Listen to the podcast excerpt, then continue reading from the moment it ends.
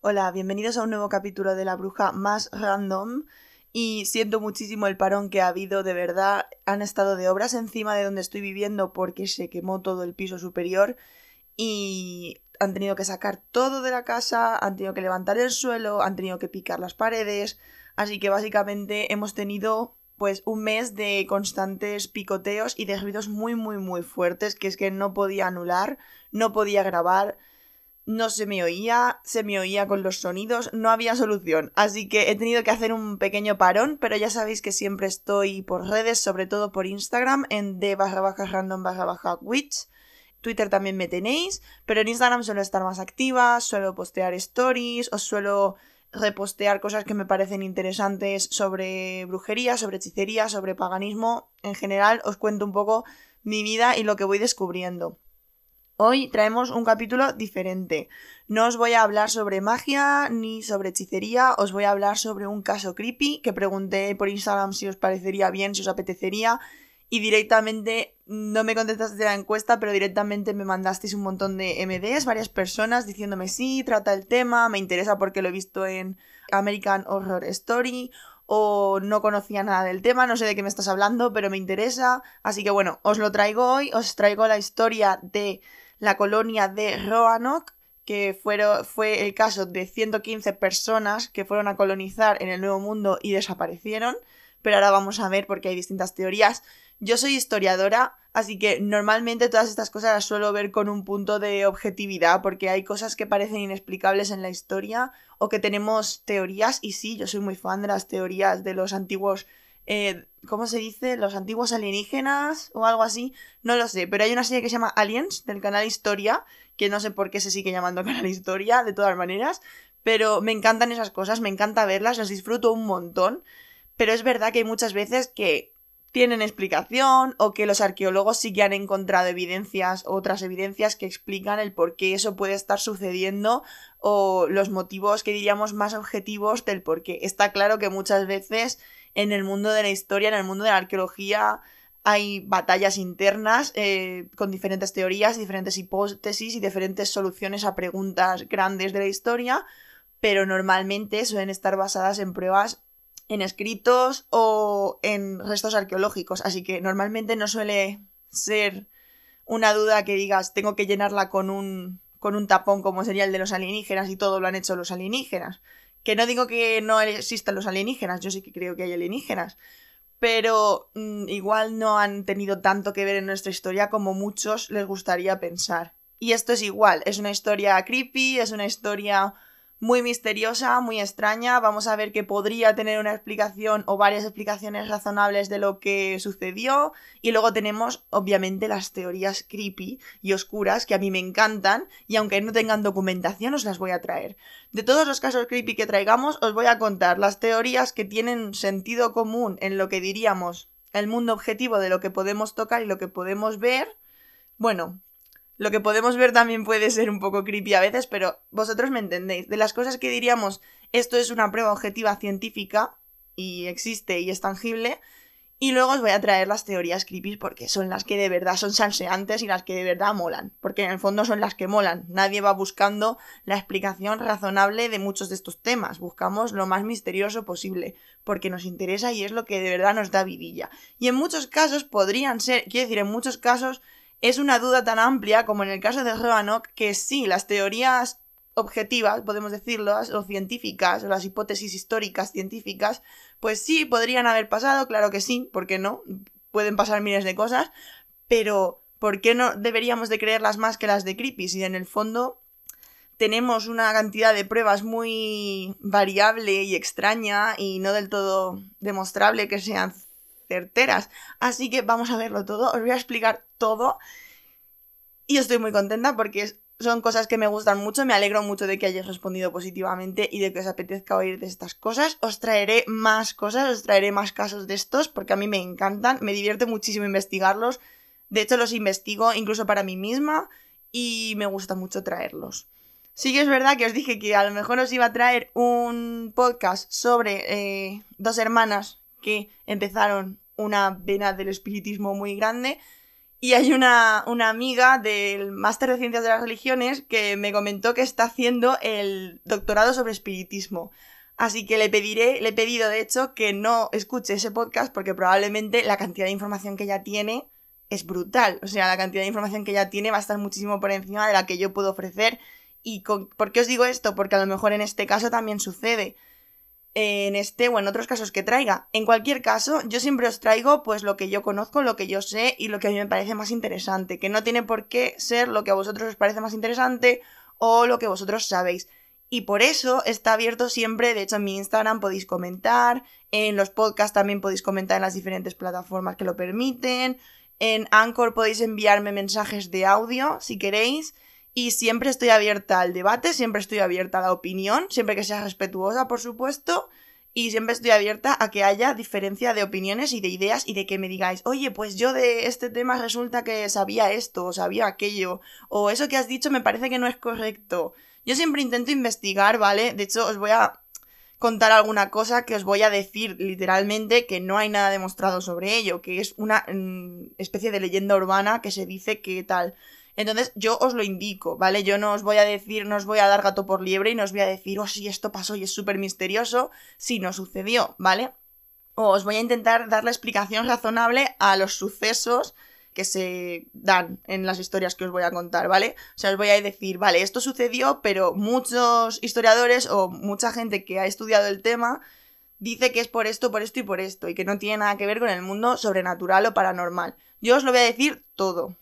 Lo que pasa es que me parece mucho más interesante seguir las teorías paranormales, igual que, por ejemplo, me parece mucho más interesante seguir preguntándonos dónde está la Atlántida en vez de coger y decir, pues está aquí porque hay restos arqueológicos, pues sí o no, o no lo sé, ¿sabes? O sea, es un poco para divertirnos también, ¿vale? Entonces, no quiero que vengan a por mí y que me digan, es que esto es falso, es que esto es todo mentira. Bueno, que genial, pero que esto es para divertirnos, ¿vale? Estas historias son para entretenernos y para investigar un poco más, porque yo creo que hay muchas cosas que es verdad que a lo mejor queremos buscarle tres pisos al gato, pero hay otras cosas que de verdad son muy misteriosas. Por cierto, que os quería comentar que voy a empezar a editar un poco menos los podcasts porque muchas veces creo que me obsesiono un poco con que quede todo muy perfecto y muy bien dicho y puede que, no sé, que quede un poco monótono o robótico o al menos así no es como yo hablo normalmente.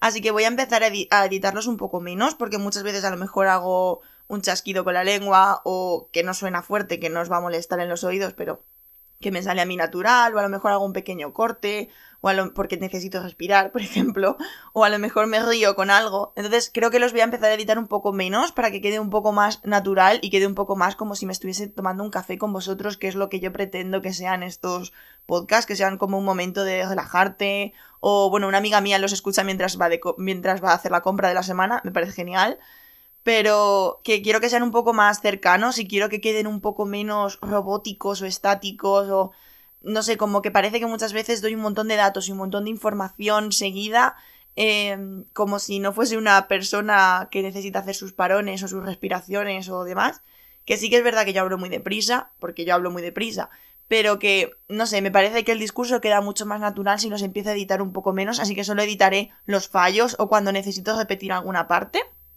para que no quede como que he dicho tres veces o he intentado decir tres veces lo mismo.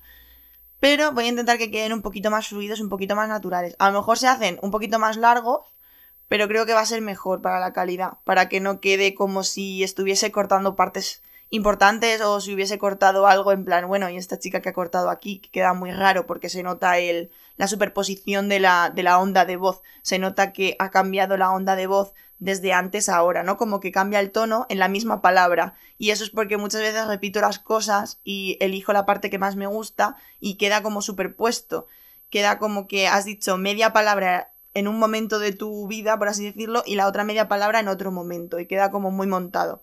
Así que os quería decir solo eso para que si oís un poco el estilo diferente de este podcast y lo oís un poco más como si hubiese tenido una conversación con una persona en una cafetería, pues que sepáis que lo he hecho adrede, que estoy intentando que todo salga más fluido a la hora de grabar para tener que editar menos para que no quede todo tan robótico y extraño. Así que sin más dilación os voy a contar la historia de Roanoke, de los colonos de Roanoke. Bueno, pues vamos a empezar con la historia de Roanoke Y en primer lugar os voy a decir que os sonará el nombre por American Horror Story a muchos, como os he dicho. Eh, hay una temporada que se llama literalmente Roanoke y que está basada en unas personas que compran una casa que está cerca de la bahía que está enfrente de la isla de Roanoke. No sé si me explico. Roanoke es una isla, entonces se supone que la casa está como en el territorio circundante de la bahía que comparte espacio marítimo con Roanoke. Bueno, la cosa es que estas personas se compran ahí la casa y empiezan a pasar cosas raras, como en American Horror Story cualquier temporada.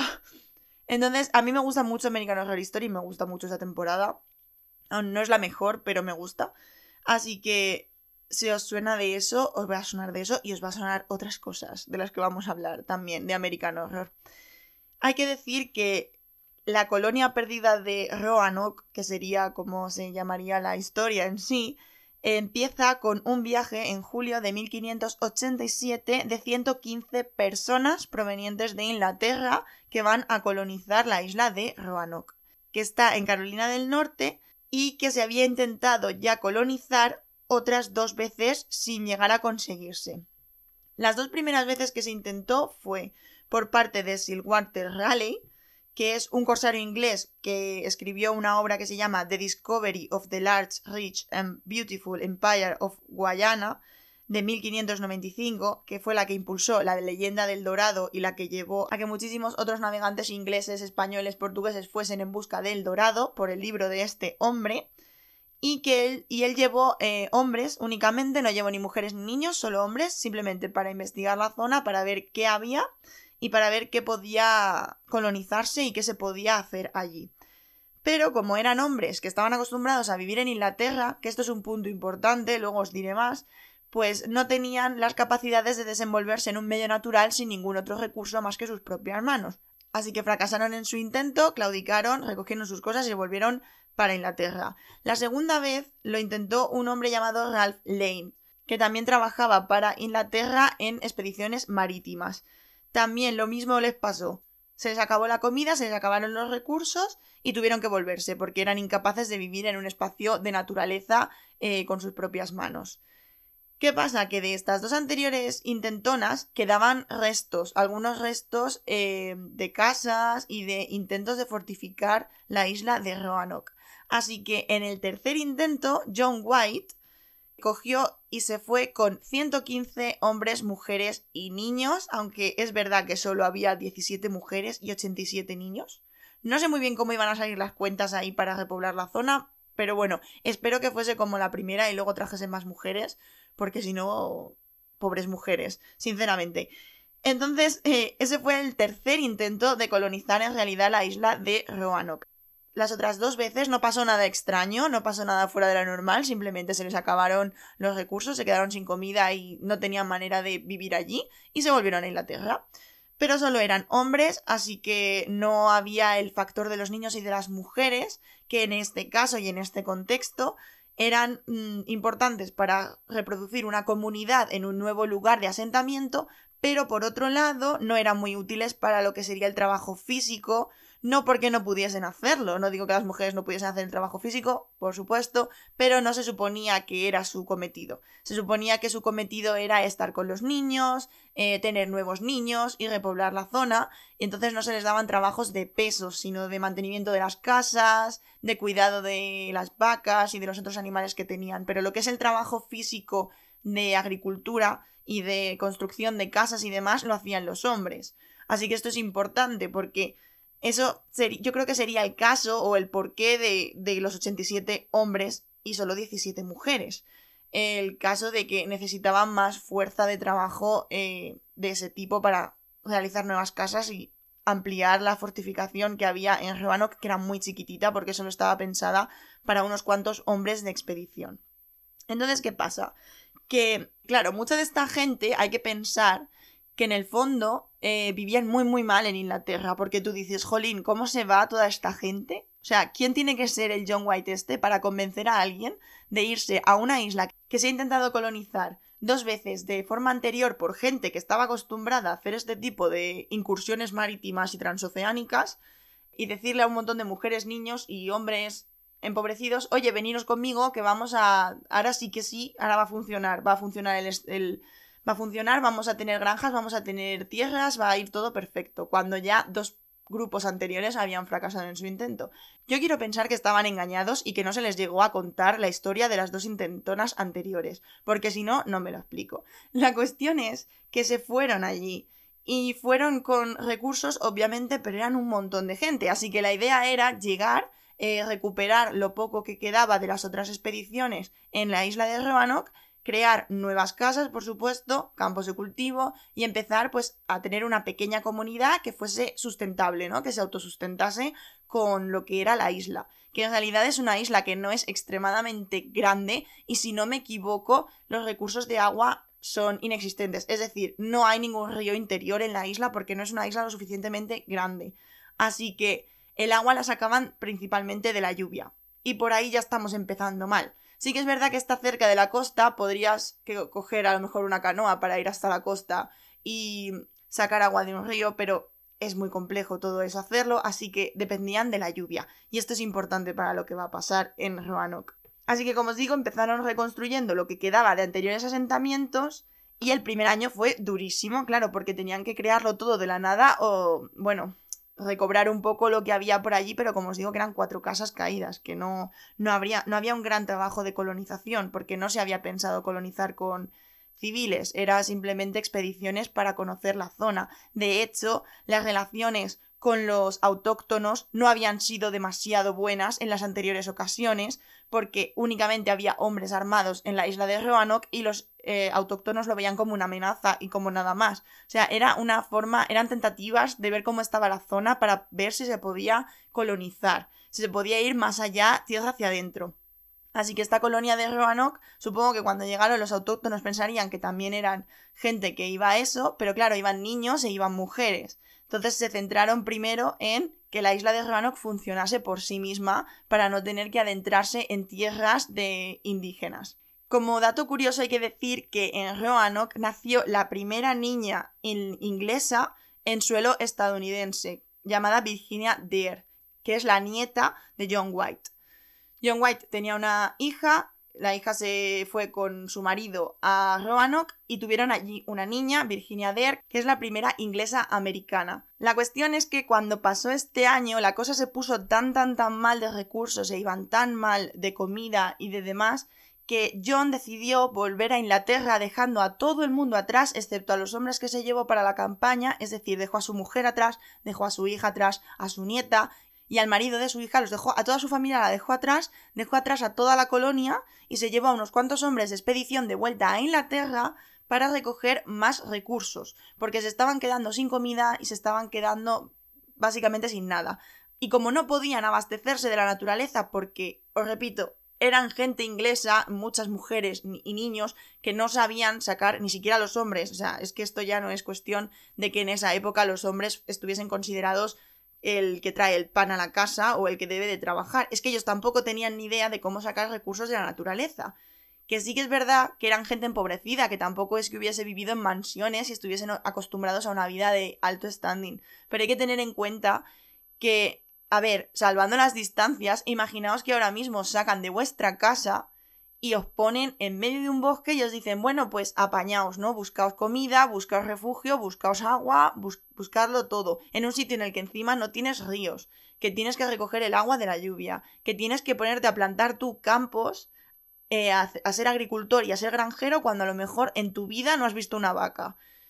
Y todo eso lo tenía que hacer esta gente de la nada. ¿Qué pasó? Pues por supuesto se quedaron sin recursos. Encima, aunque es verdad que en el norte de Carolina, al sur de Roanoke, hay muchas, muchas tormentas, hay una temporada de tormentas muy larga, es verdad que son tormentas que no se dan en la propia isla, sino que se dan al sur, justo debajo de la isla, luego os contaré dónde exactamente.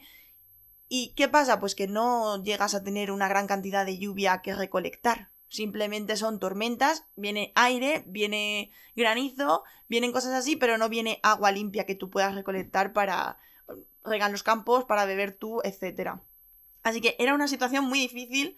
No sé por qué se les ocurrió meterse en una isla tan compleja, pero bueno, allí estaban, pasándolo muy mal. Así que John White dijo pues voy a volver a Inglaterra y voy a recoger alimentos nuevos, voy a coger nueva, más gente, mm, refuerzos humanos, que bueno, si ya lo estaban pasando mal siendo solo 115, no me quiero imaginar si hubiesen metido más gente. Pero bueno, que me adelanto. La cuestión es que John White se fue. ¿Qué pasa? Que en ese momento él no lo sabía, claro, porque estaban bastante incomunicados, pero estaba en desarrollo la guerra de Inglaterra contra España, así que se quedó atascado en Inglaterra tres añazos. O sea, consiguió llegar a Inglaterra, pero una vez que estaba allí ya no podía salir, porque la Armada española estaba rodeando aguas inglesas y las aguas que conectaban eh, con América, ¿no? Los, los pasos tradicionales de los barcos hacia América estaban cortados por España. Una vez en Inglaterra, John White fue incapaz de sacar el barco otra vez a la mar y no pudo volver a Roanoke.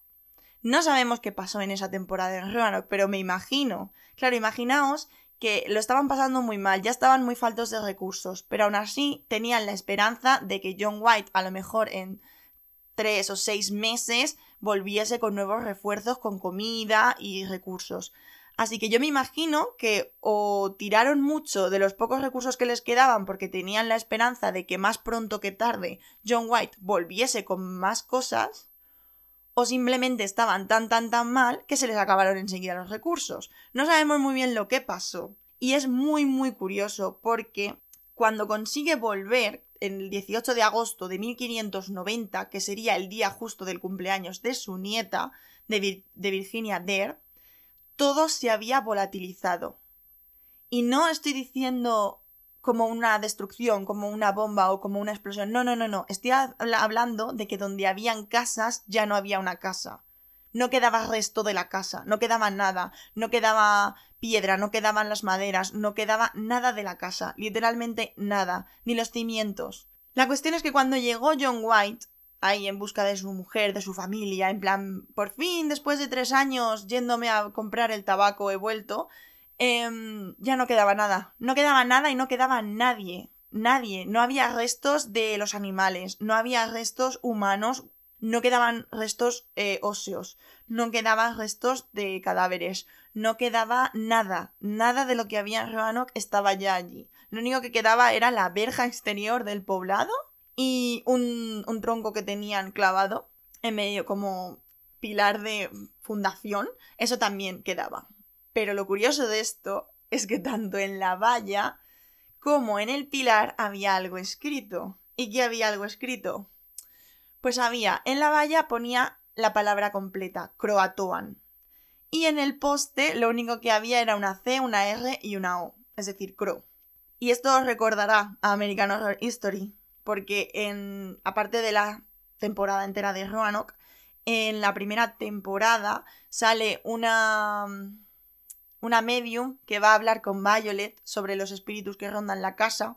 Si no has visto la serie, pues nada, spoilers total, ¿vale? Pero quien no ha visto la serie ya a estas alturas, pues vela. Solo te puedo decir que la veas, pero ya, como tiene tanto tiempo, no lo voy a considerar spoiler. Entonces, la cuestión es que Violet sabe que hay espíritus y esta medium le dice que la única vez que ella recuerda que alguien se haya conseguido deshacer de tantos espíritus es antes de que América, eh, o sea, antes de que Estados Unidos fuese Estados Unidos. Es decir, en las colonias, haciendo referencia a Roanoke. Y ella cuenta que el jefe de un poblado indígena se quería deshacer de los, mm, de los espíritus de los colonos de Roanoke, que eran un montón y como que tenían mucha rabia contra los indígenas, que bueno, ya explicaremos de dónde sale esa teoría que utilizan en American Horror Story este jefe indígena utilizó, los convocó a todos con gestos personales suyos y dijo la palabra Croatoan. Y fue cuando todos desaparecieron, cuando todos los espíritus desaparecieron. Entonces, esta medium le dice a Violet que tiene que utilizar la palabra Croatoan cuando uno de los espíritus esté cerca de ella y ella quiera deshacerse y no quiera que aparezca más y que no les moleste más. Así que eso es lo que hace Violet y funciona. Entonces, de ahí viene la referencia eh, de Croatoan en las temporadas de Roanoke y en la temporada primera de The Murder House en American Horror History. Os lo comento ahí como curiosidad porque me, me encanta esa serie. Y como estamos tratando de eso, pues os lo cuento. Vaya, la cuestión es que apareció Croatoan por ahí escrito, ¿vale? En la valla y en el pilar. Solo eso. Eso es lo único que quedaba de toda la gente. No quedaba una nota, no quedaba una inscripción oye, nos hemos ido ahí a la esquina, ¿sabes? A comprar el pan. No, no quedaba nada, no quedaban restos de nada ni de nadie, solo quedaba la valla y el poste, con la palabra Croatoan y con las eh, tres letras de CRO, CRO. Entonces, ¿qué pensó John White? John White dijo, vale, pues ya sé dónde se han ido. Resulta que al sur de Roanoke, de la isla de Roanoke, hay otra isla más chiquitita que se llama Croatoan. Y él dijo, vale, pues se han ido a Croatoan, se han movido a la isla de Croatoan. El problema fue que cuando él quiso ir a comprobar esta teoría, eh, empezó la época de lluvias, empezó la época de tormentas. Y la situación era tan tan mala que, era que eran incapaz, bueno, los hombres se negaron a montarse en un barco e ir a Croatoan, porque no está tan cerca, ¿vale? Mm, igual os pongo un mapa en Instagram para que lo veáis, porque mm, explicarlo, explicar las cosas geográficas sin tener la imagen, sin que tengáis la imagen, es un poco complejo. Pero vaya, que están las dos cercanas a la costa de Carolina del Norte, bueno, de lo que ahora sería Carolina del Norte, pero eh, entre ellas están cercanas, pero no lo suficiente como para que sea seguro salir si hay tormenta. Porque además hay muchísimos rescollos, hay muchísimas piedras.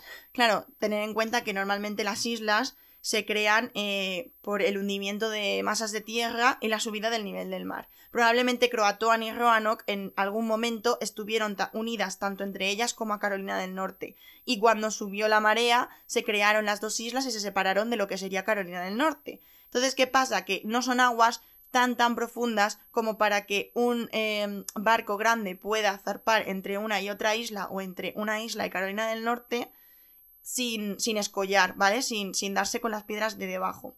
Lo que pasa, eso provoca que tengas que viajar normalmente pues en canoas, en botes más pequeños, etc. Entonces, eh, si hubiesen intentado zarpar en, en momentos de tormenta con un bote pequeño, eh, sin velas, de los que se usan para ir entre costa y costa cercana, probablemente hubiesen escollado, hubiesen volcado, hubiesen muerto todos mm, contra las piedras del fondo del mar. Así que no era buena idea, y los hombres de John White le dijeron, no, lo siento, también te digo que soy yo John White y he dejado a mi familia y a toda mi gente tres años abandonados y ellos no saben nada de mí, y cojo yo el bote y me planto sola en Croatoan. Le digo, bueno, vosotros no queréis venir, pero yo voy, ¿sabes? Porque por lo menos intentarlo, ¿no? Por lo menos intentar mm, ver a tu familia una última vez, porque vaya, los has dejado tres años tirados, ¿sabes?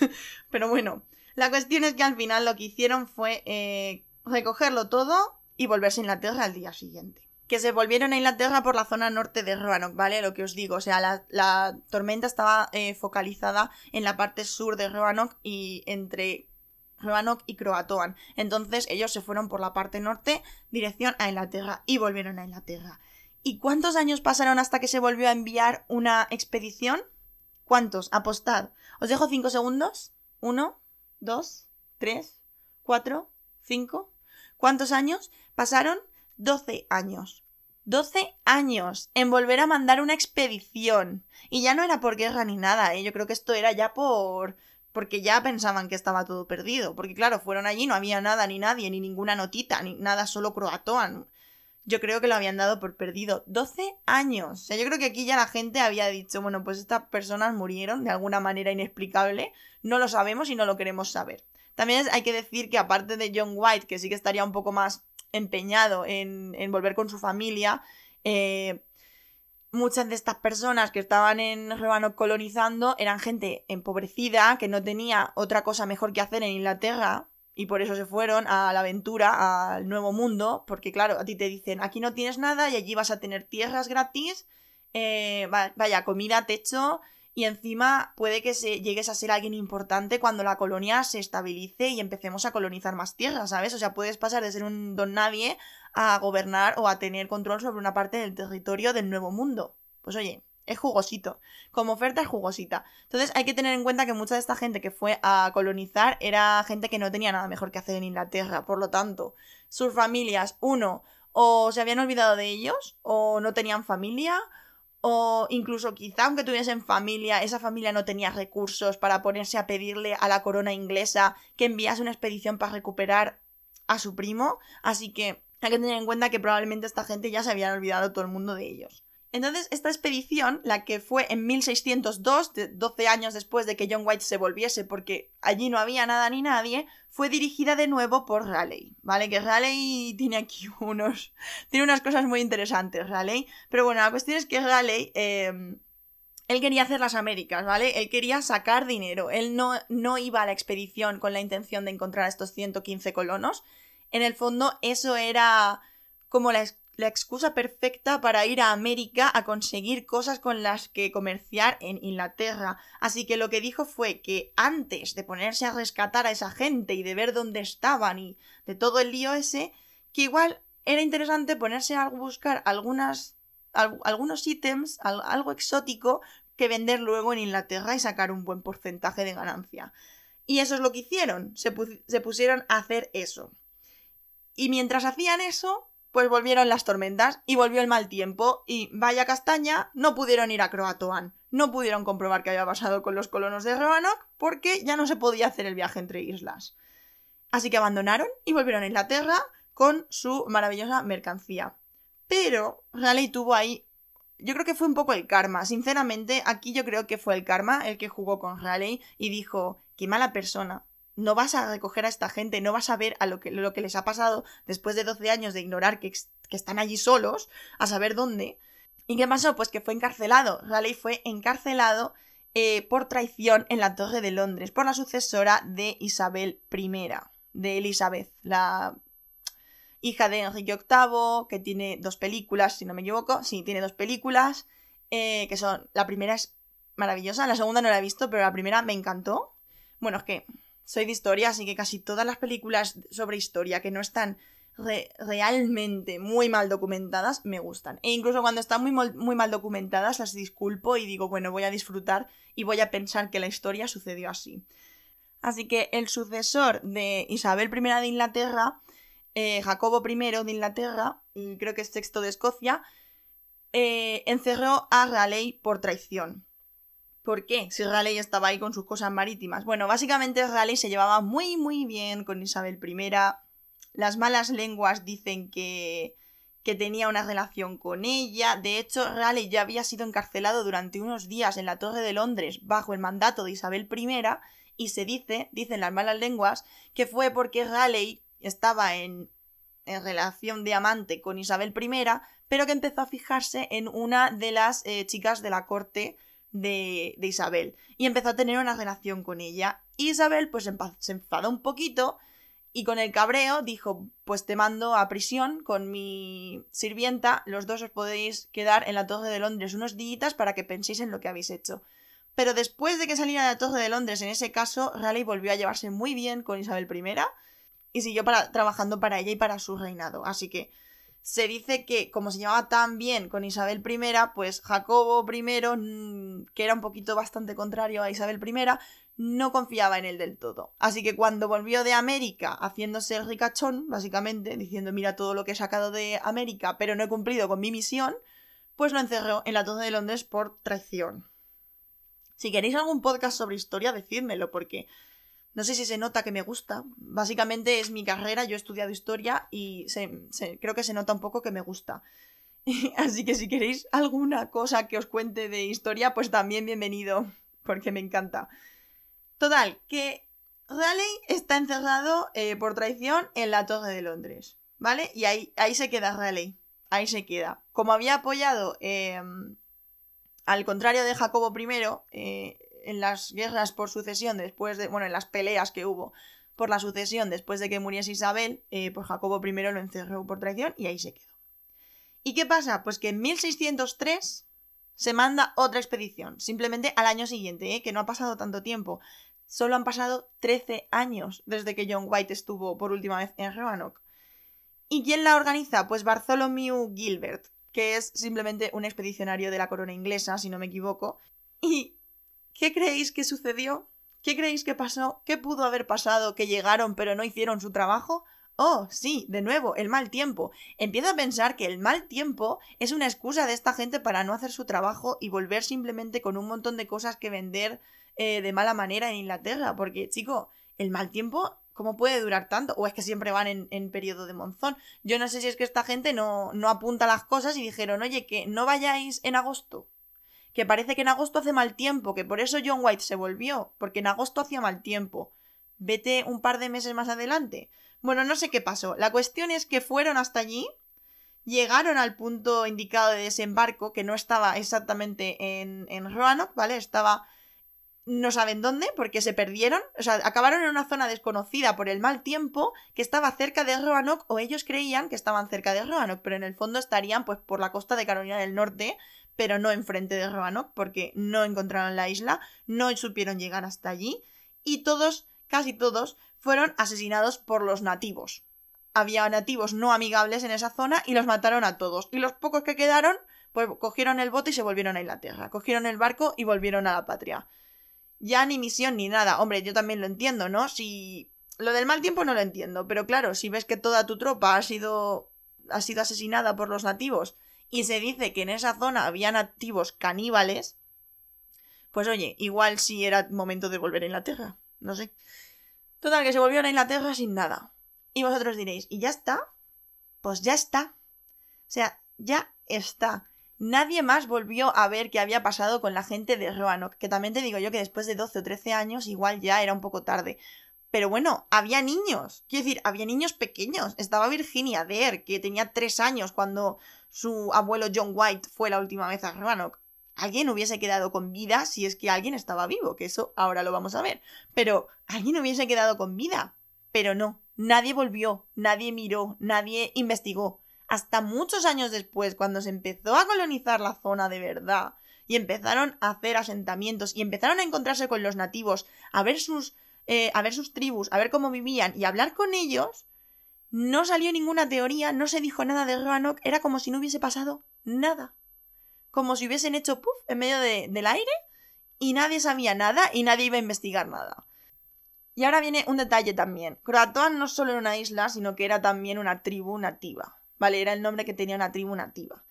Que en principio no eran, no eran enemigos de los ingleses, no habían tenido mucho contacto y el poco contacto que habían tenido había sido neutro, ¿vale? No, tú no me molestas, yo no te molesto. Pero se barajó la posibilidad de que Croatoan significase no la isla de Croatoan, sino la tribu de los Croatoan. Pero eso tampoco se comprobó, porque hacía mal tiempo. Y como hacía mal tiempo, pues no movemos los barcos. Así que en el fondo es una teoría también que podría haber sido no la isla de Croatoan, sino la tribu de los Croatoan, pero ni John White, ni, ni Bartholomew Gilbert, ni Galley lo comprobaron en ningún momento. A pesar de que eran una tribu que no tenía nada en contra de ellos y probablemente podrían haber preguntado. Pero claro, hacía mal tiempo. Si no podías ir hacia Croatoan, probablemente ir hacia, hacia la costa de Carolina del Norte tampoco era factible. Y ahora, sí que sí, vamos a por las teorías. Y os voy a hablar primero de las teorías objetivas, científicas, hipótesis históricas, ¿vale? Cosas con su enjundia científica. Porque también son interesantes, ¿vale? En el fondo son interesantes. Teoría. La primera es que al quedarse sin recursos, claro, esperando a John White durante tres años, eh, fueron acogidos por los nativos, ya fuesen estos croatoan o otra tribu nativa de la zona, que había varias y no todas eran agresivas, hubiesen pasado a formar parte de esa tribu y de su comunidad. Y hubiesen empezado a vivir con ellos y como ellos. Sí que es verdad que a posteriori, ¿vale? Eh, como os digo, cuando se empezó a colonizar de nuevo la zona y de verdad se empezó a, trabajar en ella y empezó, eh, empezaron los europeos a encontrarse con los nativos, sí que es verdad que se encontraron eh, influencias europeas en nativos de la zona, ¿vale? En tribus de la zona. Muchos colonos y muchos viajeros decían que incluso había gente blanca viviendo con esos nativos, que había nativos eh, de etnia caucásica, que no eran nativos. Bueno, ellos dirían de raza blanca, ¿vale? Pero aquí somos gente correcta y tratamos las cosas por su nombre. Había gente de etnia caucásica viviendo con nativos que no sabían qué hacían ahí. E incluso se encontraron dos casas de estilo inglés en la zona en la que vivía la tribu. Eh, que es muy curioso, porque, vale, eh, no estoy diciendo que no pudiesen hacer casas de piedra, pero no lo hacían, ¿vale? O sea, objetivamente, no era su forma de vivir, no era su forma de tener un hogar y de crear una casa. No lo hacían así. E-, eran casas inglesas, literal. Casas inglesas de colono en medio de una tribu, en medio de un montón de tiendas de campaña creadas con pieles, al estilo de esas tribus. Entonces, claro, esto chocó muchísimo y se dice que una de las teorías más defendidas es que pasó eso, que fueron acogidos por una tribu que no tenía nada en contra de ellos, crearon sus casas y siguieron viviendo pues como viven los ingleses, con, el estilo de vida inglés, pero entre las tribus eh, autóctonas. Eso incluso está documentado por un viajero que fue a colonizar y, bueno, fue con los colonizadores a investigar la zona y hacer mapas y tal, y, documentó esto, ¿no? Documentó que había influencias europeas, eh, había, si no recuerdo mal, lápices del estilo de la época que utilizaban los niños para aprender a escribir, había ese tipo de objetos que eran propios europeos, que no había ningún otro tipo de objeto similar entre la tribu, entre las tribus, que había casas de origen inglés y que había gente blanca. Lo de que había gente blanca, creo que no está documentado. Y lo de que había casas, tampoco. Creo que está documentado solo la aparición de objetos de claro origen europeo. Aunque, sinceramente, tampoco sé hasta qué punto no será algo un poco de, paternalismo, porque a lo mejor eran, eran objetos que habían intercambiado las tribus con, con los que intentaron colonizar anteriormente Roanoke. Como os digo, no eran gente agresiva muchas de las tribus de la zona, así que yo creo que podría haber llegado a haber un intercambio en algún momento de, de cosas, ¿vale? Eso era, era bastante habitual en la época de la colonización. Tú llegabas de otro país y le entregabas a los nativos cosas que a ti te parecían muy normales, pero que a ellos les fascinaban porque no las tenían, eh, no las tenían en su zona o no las fabricaban, etc. Esto ha pasado siempre, eso ha pasado, vamos, hasta los griegos expandiéndose por Europa hacían eso, los romanos también, o sea que no es nada nuevo lo del intercambio de materias. Y yo creo que puede que haya sido eso, puede que hubo un puede que hubiese un intercambio de materias entre colonos y los nativos para hacerse amigos. En plan, mira, yo he venido aquí a investigar la zona y a, vivir en esta isla, pero no tengo nada en contra tuya. Así que, quiero decir, incluso las dos primeras expediciones que se hicieron, que aunque volvieron, en el fondo estuvieron un tiempo allí hasta que se les acabaron los recursos. Así que no me, no me parece descabellado que en ese momento esos objetos que después se descubrieron y que se consideraron un resto europeo de la colonia de Roanoke no fuesen en realidad un resto europeo de la colonia de Roanoke, simplemente un intercambio de materias. Pero claro, esto es que es mucho, es mucho divagar eh, en la historia, pero los colonos tienen un poquito de deje de creidillos. Las expediciones siempre tienen un puntito de creiditos. Y siempre se creen que son los primeros en descubrir algo y en estar en un sitio. Entonces, claro, cuando tú eh, te crees que eres el primero o el segundo que está en un sitio y ves que hay eh, elementos europeos, pues a lo mejor dices, madre mía, estos son, estos son los que cogieron a los de Roanoke. No, igual no, igual llegó antes, alguien antes que tú y les hizo un regalo para ser amiguis y ya está, ¿sabes? Es que eso es muy complejo. Lo, lo, de que las tribus los acogieron no lo veo descabellado, si no eran tribus agresivas y había muchas mujeres y muchos niños, somos humanos, por supuesto, bueno, somos humanos, a no ser que seas un inmigrante en una patera y vengas a Europa. Disclaimer ahí rápido. Pero bueno, somos humanos y puede ser que estos nativos viesen a esta gente apurada y les dijesen, bueno, pues venir a vivir con nosotros que no tenemos nada en contra de ustedes. Pero también pueden haber sido miles de cosas, como os comento. Así que, bueno, pero es una buena teoría. Es una buena teoría, es factible, ¿vale? Otra teoría que fuesen masacrados. Aquí tenemos los dos típicos, las dos típicas imágenes de, los indígenas. O eres como Adán y Eva en el Nuevo Mundo, que mucha gente de la época pensaba eso, que América era el, Edén, el paraíso, y que los eh, indígenas, como iban desnudos para la cultura europea, Em, eran como Adán y Eva y no tenían maldad y eran. no tenían pudor porque no tenían maldad y por eso iban desnudos y no pasaba nada. Entonces ahí tenemos primero la imagen de esta gente muy buena y lo que hicieron es acogerlos bajo su seno y luego tenemos por contrapartida la otra imagen de los indígenas, todos unos salvajes, unos caníbales y unos asesinos. Hmm. Entonces, a mí es que estas, estas teorías me suenan mucho a eso, chicos, me suenan mucho a eran muy majos y los acogieron o eran muy malos y los mataron. No sé. Pero bueno, también es factible, quiero decir, sí, claro, es factible que los aniquilaran, pero si eh, los aniquilaron, ¿qué pasó con los restos humanos? ¿Qué pasó con las casas? Quiero decir, si yo voy a un sitio a arrasar con la gente, a aunque sea caníbal y me los coma y los huesos me los hagan un collar. Bueno, pero las casas, ¿qué hago? Porque iba yo a deshacer una casa y a llevármela a dónde? Quiero decir, en esa isla no había nada, era una isla casi sin recursos. ¿Por qué iba yo, indígena, desde mi zona con un montón de recursos, con madera de sobra, piedra de sobra, de todo de sobra? ¿Por qué iba a ir yo a la isla de Roanoke Vale, sí, para matarlos, vale, sí, para comérmelos, me da igual, pero ¿para qué iba yo a coger esas casas, a deshacer las casas y a llevarme los recursos o a tirarlos por el mar o yo qué sé? Es que no tiene sentido, chicos, no tiene sentido. Lo de las casas es lo que menos sentido lo encuentro yo, ¿vale? Porque los humanos somos muy volátiles y podemos terminar en el fondo del mar, en la garganta de alguien o simplemente, mmm, no sé, morirnos y ser enterrados por una avalancha. Pueden pasar miles cosas con los humanos, pero las casas que no quedase rastro de las casas, me parece súper curioso. Y me parece el punto de misterio de, este tema, ¿vale? Porque con los humanos puedes hacer muchas cosas, pero con las casas, ¿qué, ¿qué haces con esas casas? ¿Se las llevaron los colonos porque se movilizaron? ¿Para qué? Si te vas a. Si te vas a Croatoan, bueno, no sé qué pretendes ir yéndote a Croatoan, pero si te vas a Croatoan, no te vas a llevar en el bote un montón de maderos y de piedras. Y si te vas a Carolina del Norte, es decir, a tierra firme, ¿para qué te vas a llevar recursos que puedes encontrar multiplicado por 100 allí? Es que no tiene ningún sentido. Lo de las casas no tiene ningún sentido, chicos. Entonces, esa es la otra teoría, que se los comieron o que los mataron o que los masacraron, etcétera, etcétera, etcétera. Otra teoría es la de que el canibalismo no vino por parte de otros, sino de forma interna. Es decir, que los recursos eran tan escasos y se vieron tan apurados no sé por qué, porque tenían un bote bastante grande eh, que había dejado atrás John White por si era necesario y no era un bote que sirviese para llegar a Inglaterra, pero sí era un bote en el que cabía toda la gente que quedaba en Roanoke técnicamente.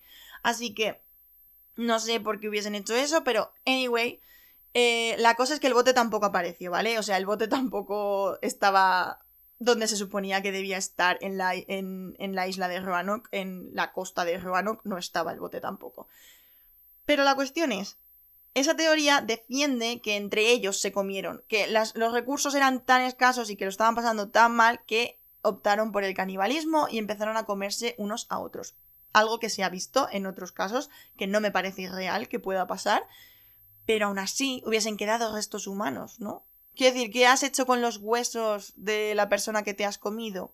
Bueno, los puedes tirar al mar, supongo, para que si te encuentran cuando vuelva John White, no te acusen de caníbal. Eso sería una buena idea, de hecho. Si, si fue un canibalismo entre ellos, pues probablemente los últimos que quedaron cogieron los huesos y los tiraron al mar para que mm, no se notase lo que había pasado, ¿sabes? Es mejor decir, pues yo que sé, que ha habido una hambruna, que ha habido un, una tormenta, se los ha llevado todos por delante, que decir, no, es que me comía tu mujer, me comía tu hija. Claro, en ese caso sí, pero aún así, ¿qué hubiese pasado con esos dos que quedaban o con esos tres que quedaban o con ese que quedaba? ¿Qué ha pasado con esa persona, la última, que terminó de comerse a sus compañeros? Pues tampoco se sabe porque tampoco hay referencias en ningún lado.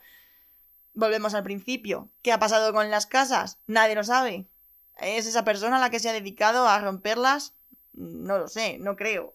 Entonces es bueno, es una teoría que a mí no me convence mucho. Quiero decir, me convence bastante más que otras personas llegasen de fuera para matarlos, para cogerlos, para comérselos, que entre ellos se hubiesen empezado a comer. Es que teniendo en cuenta que aunque no conozcas a los nativos de Carolina del Norte, porque no hayas tratado con ellos, porque la última eh, colonización de Roanoke a lo mejor no había tenido contacto con ellos como las dos anteriores, pero pruebas, ¿no? Lo intentas, yo digo que lo intentas. Intentas irte o a Croatoan, que sabes que está ahí, o directamente a tierra firme, porque aunque haya alguien, aunque pueda haber alguien que te quiera matar, tienes más posibilidades de supervivencia que en una isla en la que no hay nada eh, y en la que ya no queda comida, ¿no? En medio del mar. Entonces, bueno, es una teoría que está ahí, yo os la comento, ¿vale? Pero tal. Sí que es verdad que em, se demuestra que después de la partida de John White, los anillos de los árboles, eh, cuando tú talas un árbol, eh, los árboles tienen distintos anillos, ¿no? Son como la edad de los árboles, no sé si lo habéis oído alguna vez. Pero los anillos de los árboles dan mucho muchos datos sobre lo que ha sucedido en la zona durante esos años, ¿vale? Hay un anillo por año, si no me equivoco. Igual me estoy equivocando, si me estoy equivocando que alguien me mande un MD y me corrija. Eh, mi amiga Laura, que es arqueóloga, probablemente lo sabrá esto mucho mejor que yo, porque yo hace mucho tiempo que, que no, que no miro nada de esto y ella está especializada en arqueología, yo no. La cuestión es que los árboles eh, tienen unos anillos y esos anillos te pueden dar eh, información sobre el suelo y por lo tanto sobre la cantidad de agua que había en el suelo, sobre la cantidad de alimentos, si el suelo es más árido, si el suelo está mm, mejor, eh, está más lleno de minerales y de nutrientes, etc. Y los árboles de, de Roanoke demuestran que en ese tiempo en el que John White estuvo fuera, hubo muchísima sequía, no había agua y no, por lo tanto, el, suelo no tenía nutrientes y no crecería nada, ¿vale? O sea, los árboles no se secan tan fácil, pero para crear agricultura, para crear un campo agrícola, sí que se necesita bastante agua y se demuestra que en esos tres años eh, probablemente la situación de hambruna fue extrema y no, no crecía nada en la tierra porque no había agua.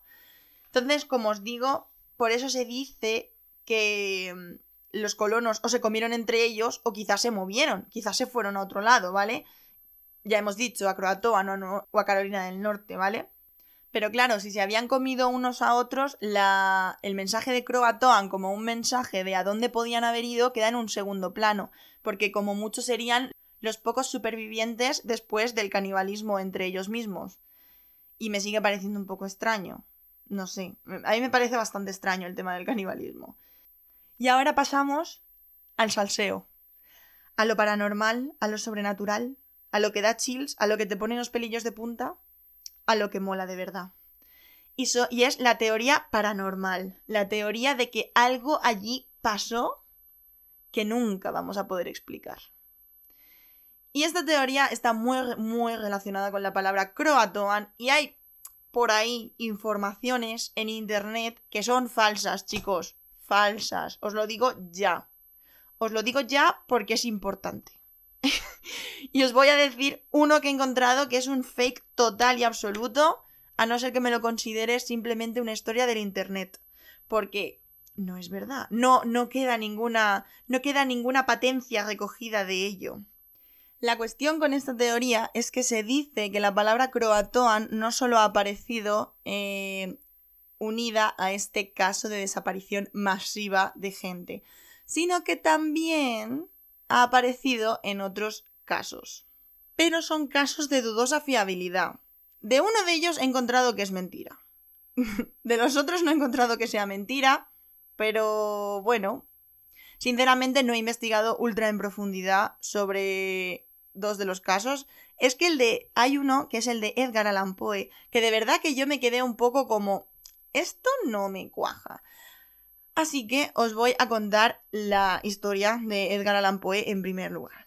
Bueno, resulta que Edgar Allan Poe, aparte de que tenía muchos problemas con el alcohol, eh, hizo un viaje en un determinado momento entre Virginia y Pensilvania, ¿vale? Y desapareció. Desapareció sin dejar rastro, nadie sabía dónde estaba y fue encontrado bastante después en un estado, eh, en un estado considerado catatónico.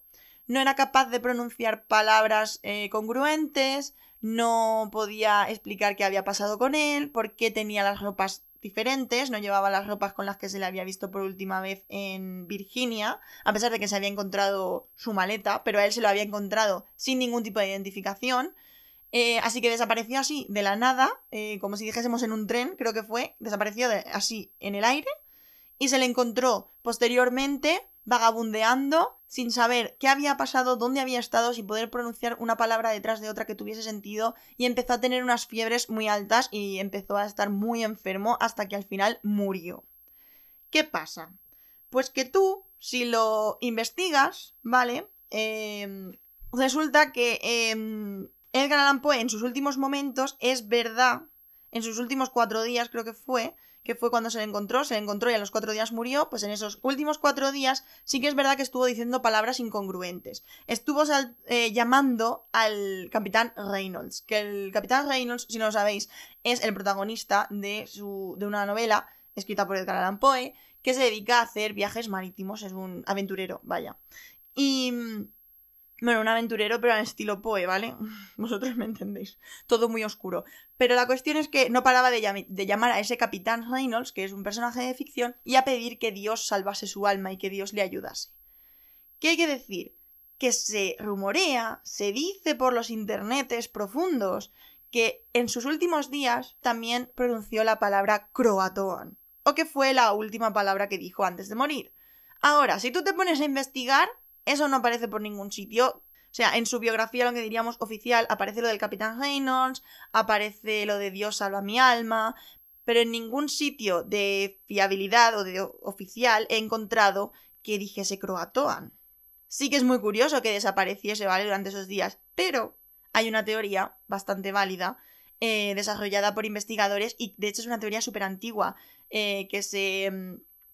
Quiere decir, eh, la desaparición de Edgar Allan Poe y su muerte probablemente se hayan mistificado mucho por quién era él y por el estilo de sus obras, pero en el fondo, en esa época, grupos se dedicaban a coger borrachos de la calle y vestirlos de diferente manera y hacer que pareciesen diferentes personas para que votasen de forma repetida por un candidato en elecciones políticas.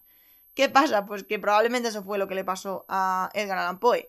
Hay que decir que tenía un problema con, el alcohol, como os he dicho, era alcohólico y bebía muchísimo y probablemente eso fue lo que pasó, que lo vieron por la calle o lo vieron en algún contexto en el que lo cogieron, se lo llevaron eh, y lo hicieron votar varias veces, lo mantuvieron borracho hasta que al final su cuerpo pues dijo basta y murió por eso, murió por alcoholismo. De hecho, lo que se puso en la prensa que había sido su muerte, mm, no se puso una causa de muerte eh, literal, sino que se puso algún tipo de eufemismo, pero vaya, se refería a que había muerto por, por alcohol, por el misticismo este sobre la muerte de Edgar Poe me parece que se junta un poco con lo que nos gustaría creer y eso de que dijo Croatoan, pues bueno, se dice, se rumorea y se comenta.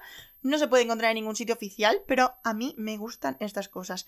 Y se dice que está eh, relacionada con su desaparición, la palabra Croatoan y todo lo que ella envuelve. También, eh, también se dice que un famoso ladrón americano que se llamaba Charles E. Bolton, conocido como eh, Black Bart, escribió la palabra Croatoan en su celda cuando lo atraparon, ¿vale? Era un tipo muy famoso, robaba muchísimo y al final cuando lo consiguieron atrapar después de muchísimo tiempo persiguiéndolo, escribió esa palabra en su celda y cuando se le liberó de prisión, cuando cumplió su condena y se le liberó de prisión, no se volvió a saber nada de él. Nadie más supo nada de él nunca. Esto también es leyenda urbana, lo siento mucho. Resulta que este señor era un poeta, era un tío muy, muy leído, ¿vale? O sea, sí, era un ladrón y un forajido y todo lo que tú quieras. Pero era un tío muy, muy leído. Y, y no se sabe exactamente, hay muchas teorías. Eh, este señor fue apresado en 1888. Em, y cuando salió de la cárcel hay muchas teorías de qué pasó con él. Y normalmente en la prensa no se especificaba qué había pasado con los forajidos una vez eran liberados, porque claro, no se quería levantar el pánico entre la gente, en plan, oh, hemos sacado a un ladrón de nuevo a la sociedad. qué mal. Así que se dice que pudo ser eh, atropellado por un coche de caballos, se dice que pudo haber intentado participar en otro robo y haber sido asesinado por sus compinches. Y si buscáis en Wikipedia y buscáis en general en algún tipo de enciclopedia y tal, pone que se fue a Nueva York a vivir hasta que se murió. Entonces, esto parece que también es leyenda urbana. Una pena, pero parece que es así, que no hay nada de raro en este señor y que simplemente pues cumplió su condena y se fue a su casa. Otra teoría que vais a ver en internet en relación a la palabra croatoan, la de la desaparición de Ambrose Bierce en 1913, un escritor de novelas de terror, de hecho, eh, el escritor de esperad que mire el nombre porque es importante, del Diccionario del Diablo, ¿vale? Que es una novela bastante conocida de terror y conozco gente que se la ha leído. Así que os recomiendo esa novela porque parece que es buena, ¿vale? Parece que está muy bien. Y resulta que este señor desapareció en México. Y dicen que en su cama, en la última cama en la que durmió, apareció eh, tallada en la pata de la cama la palabra Croatoan. Y ya nunca más se volvió a saber de él. ¡Iu! Fake. es verdad que desapareció, es verdad que no se volvió a saber de él. Nada, no he encontrado ninguna información que pueda considerar veraz sobre lo de la pata de la cama. La cuestión es que este señor se fue a México a investigar todo el rollo de la, de la Revolución Mexicana. Así que se dice que muchas veces iba con tropas rebeldes de aquí para allá porque estaba investigando y quería saber más de las cosas que estaban pasando allí y de repente un día desapareció. Y de hecho hay una carta que escribió, que creo que se la escribió a su mujer, si no me equivoco, en la que ponía que si estaba recibiendo esa carta era porque probablemente estaba muerto, porque lo habían puesto en una fila y lo habían eh, fusilado. Así que bueno, no sabemos qué pasó con él exactamente, porque es verdad que no se encontró su cuerpo y tal, pero tiene pinta de que se metió en algún tipo de lío y bueno, es que estaba literalmente metido en la guerra de la Revolución Mexicana, así que probablemente lo asesinaron en una de esas eh, batallas, en una de esas incursiones, porque iba siempre con los rebeldes. Así que... Uh, fake también. Al final, ¿qué nos queda con la palabra croatoan? Pues una más. Os cuento una teoría más y una de la que me encantaría hacer un capítulo, os lo juro, por favor decidme si lo queréis, decidme que lo queréis, porque es muy chula. Y es una historia ya de por sí bastante creepy, ¿vale? O sea, no tendría por qué salir en relación con la palabra croatoan y ya sería creepy de por sí. Pero la cuestión es que en, 1991, en 1921 el barco Carroll A. Deering, eh, llamado el barco fantasma, estoy haciendo comillas con los dedos pero no me veis, fue descubierto a la deriva en las aguas de Carolina del Norte. Vaya, ¿dónde estaba Roanoke en Carolina del Norte? Y toda su tripulación había desaparecido. No se supo nada de la tripulación, no había ningún tipo de registro, ni ningún tipo de nota, ni restos humanos, nada, no había nada. Bueno, yo he encontrado algunas cosillas por ahí investigando, pero me las voy a callar porque quiero hacer un capítulo sobre esto, sinceramente. Así que en un capítulo os contaré qué pasó con este barco. O qué se supone que pasó, qué, se... qué hipótesis hay sobre esto. La cuestión es que este barco pues, apareció mm, vagando solo, sin ningún tipo de eh, tripulación en su interior. Y no quedaba restos de nada ni de, nadie, vaya. La cuestión es que sí que se dice, dicen por internet de nuevo, que en la última página del cuaderno de bitácora del libro estaba solo únicamente escrita en grande la palabra croatoan.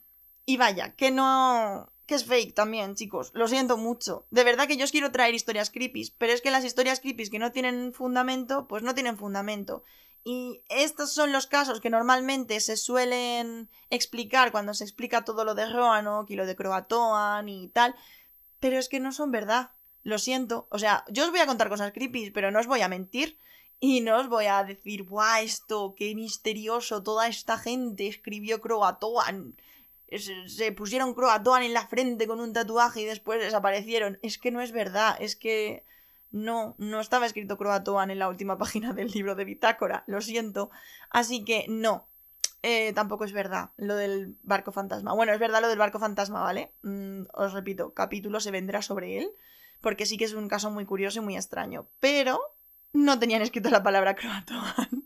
Así que no tiene que ver con croatoan. Os lo digo porque os vais a encontrar un montón de, de, de vídeos, os vais a encontrar un montón de cosas por internet y vais a decir, jo, esta chica no ha dicho nada de, de todos estos casos súper misteriosos que se relacionan con Croatoan y con Roanoke. Bueno, pues sí, os los cuento y os digo que son mentira. Y ya está.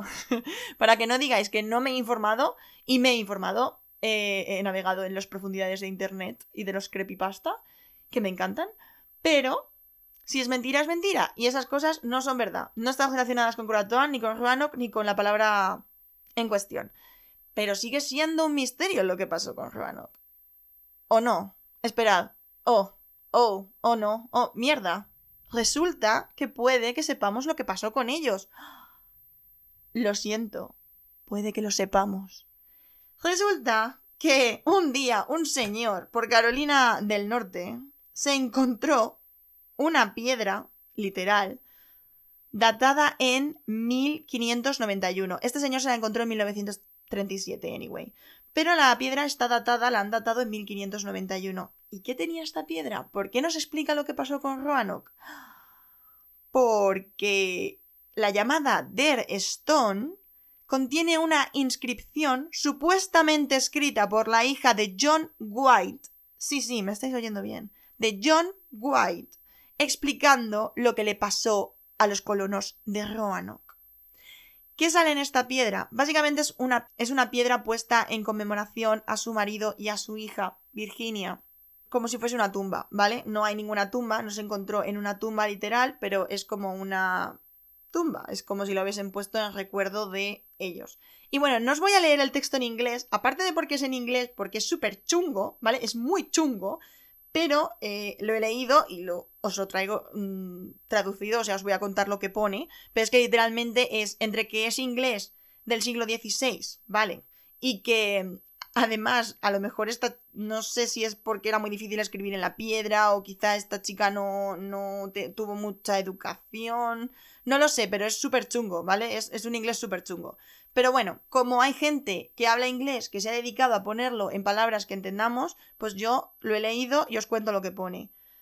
Básicamente es una inscripción, ¿vale? Que deja la hija de John White eh, diciendo que su hija y su marido, pues que han fallecido y que los colonos de Roanoke fueron tierra adentro al ver que John White no volvía. Vale, acordaos chicos de que esta piedra está datada en 1591 y hemos dicho que John White volvió en 1590 a Roanoke, ¿vale? Pero no fueron ni hacia Croatoan ni hacia el norte, hacia Carolina del Norte, tierra adentro. Lo que me hace pensar que si esto es verdad, John White podría haberse encontrado con su hija, si hubiese querido, si hubiese, si el tiempo le hubiese permitido ir hacia adentro, hacia el interior de Carolina del Norte, podría haberse encontrado con su hija, porque esto fue un año después de que él estuviese en Roanoke por última vez. Y lo que nos cuenta mm, su hija es que los colonos, una vez que vieron que John White no volvía, se fueron tierra adentro, ¿vale? Se fueron tierra adentro a buscar pues recursos y a intentar sobrevivir mientras John volvía o no o qué. La cuestión es que encontraron allí enfermedad y guerra con los nativos. Así que sí, esa teoría de los nativos malos puede que fuese verdad. Y que solo siete de todos los que habían quedado atrás sobrevivieron al periodo de enfermedad y a los nativos, ¿vale? Solo siete de ellos sobrevivieron. Y estamos hablando de que eran 115. Vamos a decir que a lo mejor quedaron, qué sé yo, 87 personas, algo así. No, más, ¿vale? O sea, alrededor de 100 o de 95 tuvieron que quedar. Porque no creo que se llevasen tantos hombres de vuelta a Inglaterra, los que se necesiten para llevar un barco. No tengo ni idea de barcos, la verdad.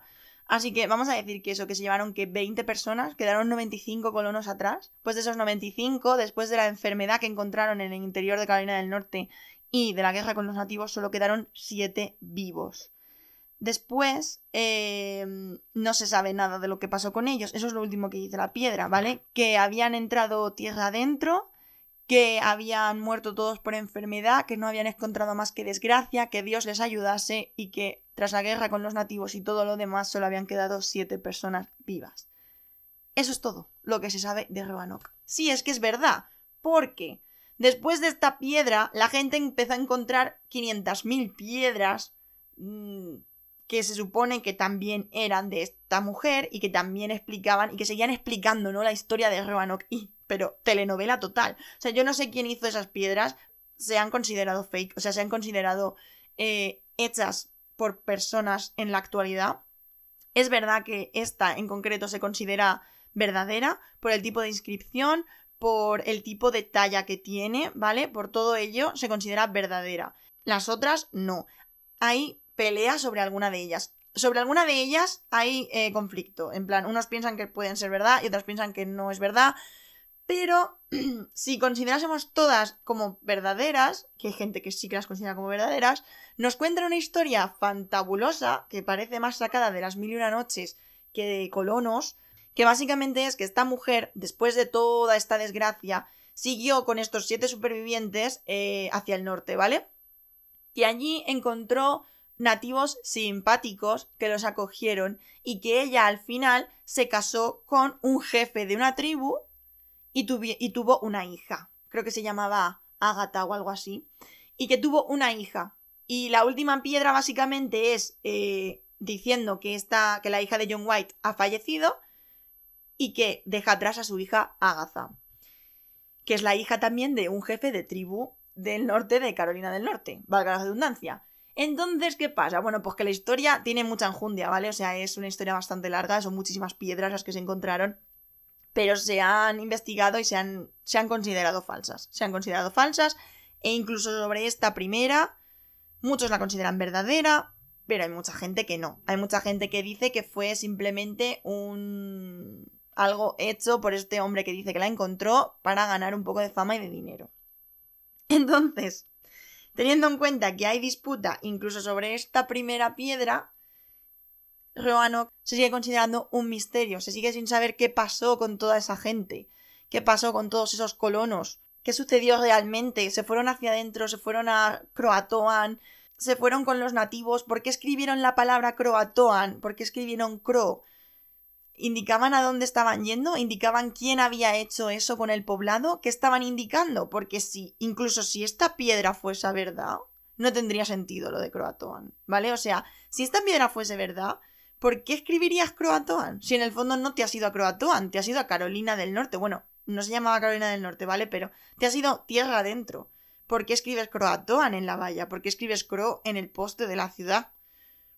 Pues no lo sabemos. ¿Por qué? ¿Dónde están las casas? ¿Por qué os habéis llevado las cosas de las casas? ¿Qué ha pasado con las casas? ¿Ha venido una pompa mágica y las ha volatilizado? ¿Qué ha pasado ahí? Tampoco lo explican las piedras, ni las que se consideran falsas, ni esta primera, ni ninguna.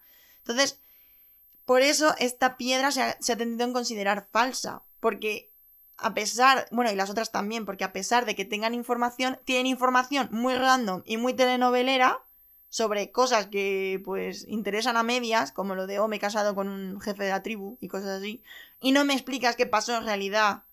No sé, ¿quién, quién fue quien nos atacó? ¿Eran nativos que conocíamos? ¿Eran otros nativos? ¿Dónde están?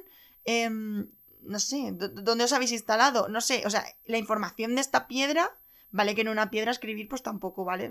Tampoco te vas a poner a contarlo todo, pero como que es súper escueta y súper extraña, sí que va dirigida como a John White, como si fuese un mensaje para John White, para que John White lo encuentre en algún momento, pero los datos que dan son muy, muy vagos y no dice hacia dónde van. Porque digo yo que si tú dejas un, una piedra indicando hacia dónde vas, lo que ha pasado contigo y con, tu, con el resto de tu familia y de tus compañeros, lo normal sería que dijeses, oye, y que, bueno, ya que estamos, te digo que me he ido desde aquí hacia el norte para ver si me encuentras, porque si pretendo que encuentres esa piedra, es porque también espero que me encuentres a mí. Entonces yo te diría, pues voy hacia el norte, voy hacia el sur, voy hacia el este. Me alejo cada vez más del margen de, de la playa, ¿no? De la costa. O no, nos vamos a quedar cerca de la costa, pero hacia el norte. Esas cosas, esas cosas se dicen, ¿no? Para que te encuentren. Entonces, esta piedra, en el fondo, ¿qué sentido tiene? Sí, te informa de lo que ha pasado, te dice que aún quedan supervivientes. Pero ¿dónde están esos supervivientes? ¿Por qué no dices a dónde han ido esos supervivientes? A mí me parece que no. A mí me parece que esta piedra es fake total y absoluto y, ya está. Sinceramente me parece que no, que no es verdad. Y más con todas las que aparecieron después que, ups, me he encontrado otra, ups, me he encontrado otra. Bueno. A mí me parece que esto es fake, que la piedra es fake. Pero, aunque no fuese fake, sigue siendo un misterio, porque las siguientes sí que se han considerado falsas, así que sigue siendo un misterio. Sigue siendo, jolín, ¿y qué pasó con esos siete supervivientes? Si, es que esta piedra es verdad, ¿vale? Y no considerando la verdad, Roanoke, a pesar de que no podamos meterle dentro toda esa enjundia extra de un montón de gente desaparecida con la palabra croatoan tatuada en el brazo, pues sigue siendo un enorme what the fuck, sigue siendo un ¿qué, qué ha pasado aquí? ¿Por qué aquí había gente y, y animales y, y piedra y casas y de repente no hay nada ni nadie y no queda ningún registro? ¿Por qué esta mujer, en caso de que las piedras fuesen verdad, por qué esta mujer no dejó la piedra en Roanoke? ¿Por qué no dejó un mensaje? O sea, si son capaces de dejar un mensaje luego, varios años después, ¿por qué no dejas un mensaje en Roanoke? justo en donde te has ido y dices, oye, que nos vamos, que aquí no hay comida, que lo estamos pasando muy mal, que nos vamos para dentro de la... para pa interior, vamos a pasar del mar un, rato. ¿Dejarías un mensaje ahí, digo yo? ¿No? No dejarías simplemente escrita la palabra croatoan. Y ya está. Ahí, lo más misterioso y raro del mundo. Eres capaz de tallar ahí croatoan en una verja y no eres capaz de escribir un poquito más y poner, oye, que nos hemos ido hacia el norte y tal, ¿sabes? Por eso os digo que a mí me parece que la piedra es falsa, porque si de verdad hubiesen querido comunicarse con alguien esperando que hubiese llegado a rescatarlos, que esta piedra va dirigida, como os digo, a John White, Lo normal hubiese sido dejarlo en el punto de origen del problema, no dejarlo un montón de años después en medio de la nada y que un día alguien se lo encuentre. Es muy raro. Así que yo sigo pensando que Roanoke es un misterio. Es un misterio que pasó con esa gente y como os he dicho a lo largo del capítulo, hay muchas teorías y sí, muchas son factibles, por supuesto, pero no me parece que la paranormal sea menos factible. No me parece que sea menos factible tampoco porque no esté relacionada con un montón de casos más, porque no tiene por qué. Hay casos que son misteriosos en sí mismos y punto. Y Roanoke es un caso misterioso en sí mismo. Y bueno, hasta aquí el capítulo de hoy. Espero que os haya gustado, que os haya entretenido y que no me matéis por intentar ser objetiva con un tema paranormal, porque a mí me encantan, pero veo mucho misticismo en las redes con los temas paranormales y a mí me gustan las cosas un poco más objetivas. Si algo es paranormal, es paranormal. Quiero decir, sí, Roanoke es una cosa muy extraña, no sabemos qué pasó y es realmente peliagudo, ¿vale? Pero eso no significa que tengamos que coger y magnificarlo y magnificarlo y magnificarlo hasta que parezca que cada cosa que pasa está relacionada con otro caso, porque, claro, un caso en sí mismo no puede tener el suficiente peso. Así que yo os traigo los datos, os traigo objetividad y también os traigo, espero que entretenimiento. Espero que hayáis disfrutado mucho, como os digo, y que os haya gustado. Espero que tengáis un buen día y una buena semana. Y os dejo con, el, con la canción de este capítulo, que sinceramente aún no sé cuál va a ser. Así que, sorpresa.